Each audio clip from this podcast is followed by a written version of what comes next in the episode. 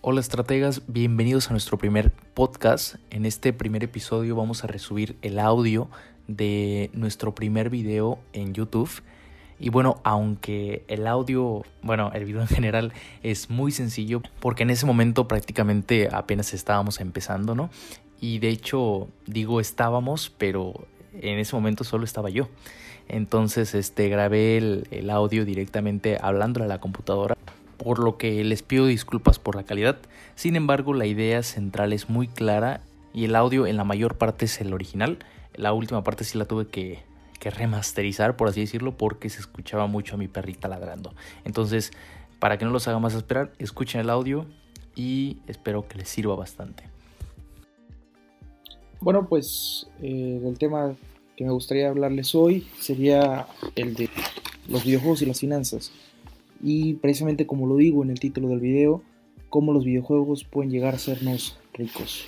Bueno, eh, ¿qué es lo que nos dice la, sociedad? Nos dice totalmente eh, lo contrario. Hemos visto en miles de ocasiones cómo las mamás regañan a sus hijos, de cómo pasan las horas jugando videojuegos, cómo siempre nos dicen que nos van a quedar eh, los ojos como este tipo que está aquí, de Superman. Eh, y pues siempre nos has dicho que jugar videojuegos es una pérdida de tiempo, ¿no? Hay, en, YouTube hay miles de videos de por qué tenemos que dejar de jugar videojuegos. Y pues yo creo que eh, es algo bastante subjetivo y que no es cierto. Yo creo que eh, los videojuegos muchas veces se convierten en una pasión, nos gustan mucho. Entonces, este, ya se ha probado que si intentas competir o ir en contra de los sentimientos humanos, las cosas no van a salir muy bien. Y bueno, este video sale pues de mi historia personal. Yo cuando era pequeño jugaba mucho, eh, me encariñé con bastantes juegos como Halo Reach o Age of Empires o The Elder Scrolls Skyrim. Esos son unos de mis videojuegos favoritos, hay muchos, jugué el GTA V, em, eh, jugué Minecraft, ¿no? Jugué actualmente a veces juego Fortnite. Eh, he jugado muchos juegos y de distintos tipos. Eh, después de jugar mucho videojuegos, eh, eh, me iba mal.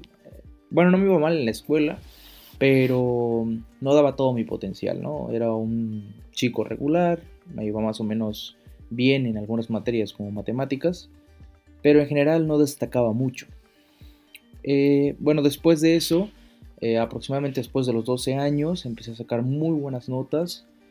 después, a los 16 aproximadamente empecé a prepararme para mi futuro examen de admisión y entré a la universidad que quería, que es la, que es la UNAM aquí en México. Muchos dicen que es la mejor del país, otros dicen que no, pero bueno, yo considero que es una muy buena universidad y es en la que yo quería ir, entonces pues me siento satisfecho en cuanto a eso. Y aparte, pues a la par de eso, me, actualmente llevo tres años de carrera aproximadamente, estudio actuaría, me apasioné por las finanzas y considero que me va bien económicamente hablando. A pesar de mi edad, pues puso un negocio precisamente de videojuegos. Eh, sé administrar mi dinero, sé ponerme metas financieras y siento que cada vez crece más. ¿Qué, ¿Qué, relación tiene esto con los videojuegos? Pues bueno, después de mucho pensar y, de reflexionar sobre cómo pasé de un punto A a un punto B, pues me di cuenta que, eh, aparte de otros factores, los videojuegos tuvieron algo que ver. Bueno, quiero que vean este juego. Eh, lo estoy viendo en un canal de YouTube. Eh, no lo estoy jugando. Pero bueno, este, este, es uno que mencioné. Se llama Age of Empires. Eh, y este juego fue importantísimo, o es importantísimo en, mi historia, en mi vida, porque me enseñó conceptos muy importantes, como la gestión de los recursos. prácticamente este videojuego yo se lo recomiendo mucho, es muy entretenido. Pero el concepto es muy básico. Eh, avanza una sociedad, gestiona bien, avanza en edades y aplasta a tu enemigo creando un ejército. Entonces hay que llevar una muy buena gestión. Hay cuatro recursos, como se dan cuenta, la madera, el alimento, el oro y la piedra. Hay que mandar a aldeanos, que son la eh, entidad productora, a recoger recursos. Y pues bueno, después, después de recoger estos recursos, recursos, gestionarlos para ir avanzando en tecnología o ir creando unidades. Si malgastas tu dinero o no creas las suficientes entidades productoras, va a llegar al enemigo y te va a aplastar. Entonces hay que gestionar bastante bien las unidades que tenemos, las unidades productoras y cómo gastamos el dinero. Entonces eso se puede aplicar en las finanzas. Hay otro juego que les quería mostrar. Bueno, este es otro eh, de los juegos que marcaron mi vida, es el Halo. Y pues bueno, aquí no hay tanto que mostrar eh, como en el anterior videojuego que es el Age of Empires. Aquí el concepto que yo rescato más, a lo largo del juego te van dando diversas misiones. Entonces tú te las tienes que arreglar en muchas ocasiones para ir pasando estas misiones. En algún momento tu jugador muere y vuelves a revivir. Eh, eso tal vez en la vida no se puede llevar tanto a la práctica porque si te mueres en la vida pues ya no vuelves a, a, revivir. Pero sí puedes fallar en alguna de tus metas y lo puedes volver a intentar. Entonces eso es, eso es un concepto también importantísimo de los videojuegos. Que puedes fallar una y otra y otra vez y si lo sigues intentando cada vez lo vas a hacer mejor. Entonces es un concepto muy importante que yo saco de los videojuegos, ¿no?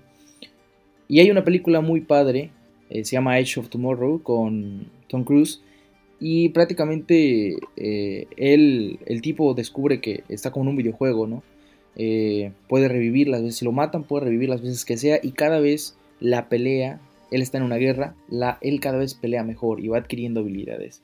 Entonces es un concepto muy importante, ¿no? Si tú intentas algo muchas veces, cada vez lo vas a hacer mejor. Entonces, por ejemplo, este concepto me sirvió mucho para mi examen de admisión porque yo hice muchos exámenes de prueba. En, al principio no me iba tan bien, pero poco a poco como lo fui haciendo, eh, me fue mejor. Entonces cuando llegó el examen final, la batalla final, la decisiva, eh, lo hice de buena forma y aprobé mi examen. Tal vez si esa batalla lo hubiera yo hecho una sola vez, eh, hubiera fallado en, cuanto a mi objetivo de entrar a la, a la universidad. Entonces este es un concepto también muy importante. este es otro juego eh, que no he mencionado, pero que se llama Cities Skylines, este me, enseñó un, concepto importantísimo. Aquí en México le llamamos eh, jinetear las deudas. En las finanzas es un concepto importantísimo y trata prácticamente de que, por ejemplo, tú necesitas mil pesos y se lo pides prestado, no sé, a, un primo o a un familiar. Esta persona pues te presta los mil pesos y tú se lo tienes que pagar, no sé, te dice, pues págame en en 15 días, ¿no? Entonces, este, pues tú en esos 15 días eh, ya ocupaste los mil pesos, pero aún así te sigue faltando dinero. Entonces, y tú no tienes dinero para pagar esa deuda que tienes con tu primo. Entonces, lo que hace la mayoría de la gente es que le dice, oye, güey, aguántame un poquito más. Eso, tal vez tu primo, pues como le tienes confianza, pues te va a decir, ok, este, pues sí te aguanto, ¿no? Pero al final va a quedar un mal sabor de boca y vas a fallar a tu palabra. Y eso cuenta mucho en la vida profesional. Eh, en cuanto a contratos, en cuanto a conseguir socios. La gente quiere, le gusta que cumplan la palabra. A ti, por ejemplo, ponte en lugar de los demás. Eh, siempre, siempre, siempre cuando pienses en lo que alguien va a hacer, piensa en qué harías tú en ese lugar. Si a ti vienen y te dicen, te voy a pagar el jueves, y llega el jueves y no te pagan y te dice, aguántame un poquito más, ¿te gustaría volverle a prestar a esa persona? ¿Verdad que no? Entonces aquí entra el concepto de jinetear la deuda. Eh, tú vienes y en vez de decirle a tu primo, oye, este, aguántame un poquito más, vas y le pides a otro primo o a otro amigo los mismos mil pesos y ahora la deuda van a pasar a esa persona. Eh, y con tu primo vas a quedar bien. Eh, si pagas intereses es lo mismo, es mejor que pagues el 15% o el 10% y que quedes bien porque después esa persona te va a volver a, prestar con gusto. O más adelante, eh, pues te va a incluso prestar más. Entonces es importantísimo que no fallemos en nuestra palabra. Hay que cuidar mucho nuestra reputación. Y en este juego, si ustedes, bueno, van y lo juegan, eh, se van a dar cuenta que al principio pues no puedes administrar bien tus ciudades, entonces necesitas mucho efectivo. Más adelante en, otros videos del canal pues voy a hablar sobre la liquidez, pero eh, este, este juego te ayuda mucho a gestionar eh, problemas de liquidez. Y es de lo que estamos hablando, ¿no? Entonces, en los videojuegos hay bastantes conceptos que si tienes la mente abierta, eh, puedes aprenderlos y aplicarlos después a tus finanzas. Yo rescato estos dos conceptitos que es la gestión, la gestión en general, gestión de recursos, por ejemplo del Age of Empires, bueno, el segundo concepto que no les va a dejar escuchar mi perrita, porque miren cómo se escucha. No gastar en un café diario, ahorrar dinero, invertir. Pues si vamos a esa lista de tareas, pues nos puede ir mejor en nuestras finanzas. Eh, también... Y bueno, por eso preferí remasterizarlo.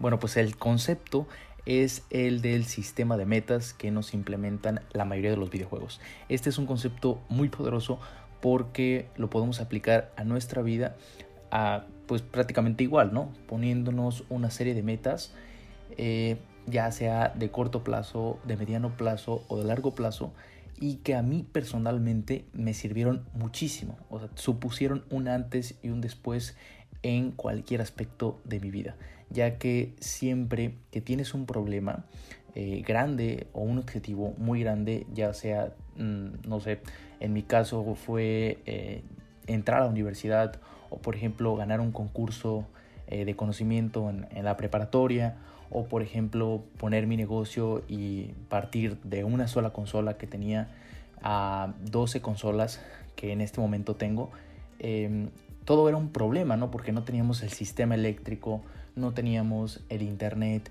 la falta de financiamiento. Entonces todos esos problemas que van apareciendo cuando tienes un objetivo grande, los puedes solucionar haciendo muchos objetivos pequeños o fragmentando el problema en general. Y para eso a mí me ha servido mucho tener una libreta, lo he intentado con el celular, pero fíjense que a mí me ha funcionado mucho más tener una libreta e ir anotando, ¿no? A ver, cuál es el objetivo general y cuáles son, cómo lo podemos fraccionar a mediano plazo en 10 metas, por ejemplo. Por ejemplo, el tema de eh, entrar a la universidad. Lo fraccionamos en tres metas, ok, en tres días para entrar a la universidad. Por ejemplo, yo me hice eh, una guía completa del CONAMAT, eh, era un libro muy grande, me hice un curso en internet en línea de Unitips y aparte hacer 20 exámenes de prueba. Entonces, mi gran objetivo a largo plazo lo fragmento en tres objetivos a mediano plazo, que son leerme completa la guía del CONAMAT, que es un librote de 1500 páginas, en la segunda fase, hacerme el curso de Unitips para reforzar lo que vi en la guía de Conamat. Y la tercera fase, previa al examen, va a ser lo del concepto que se presenta mucho en los videojuegos de vas a una parte, fallas, vuelves a repetir, vuelves a repetir, vuelves a repetir hasta que pasas la misión. Y en mi caso fue hacer el examen una y otra vez, fallando hasta que logré obtener el puntaje que yo esperaba obtener para pasar a la carrera que yo quería. No solo lo he aplicado al examen de admisión, lo he aplicado a muchos objetivos que he tenido a lo largo de mi vida y me ha funcionado bastante bien. Entonces espero que ustedes también lo puedan aplicar los que estén escuchando este primer eh, podcast. Y bueno, si quieren tener una imagen mucho más gráfica y estar más atentos eh, a todos nuestros videos e ir a la vanguardia con, con este proyecto, eh, les recomiendo mucho que nos sigan en YouTube. Estamos como Fuego y Estrategia. Tenemos el mismo logo que tiene la carátula de este podcast. Y bueno, ahora mismo somos primerizos en esto de los podcasts. Entonces, en algún lugar donde se pueda escribir, vamos a poner el link y el nombre de nuestro canal de YouTube para que nos puedas visitar ahí, que es el sitio oficial de nuestro proyecto. Muchas gracias, espero que te haya servido mucho este podcast y nos vemos en el siguiente episodio que no tardará mucho en llegar.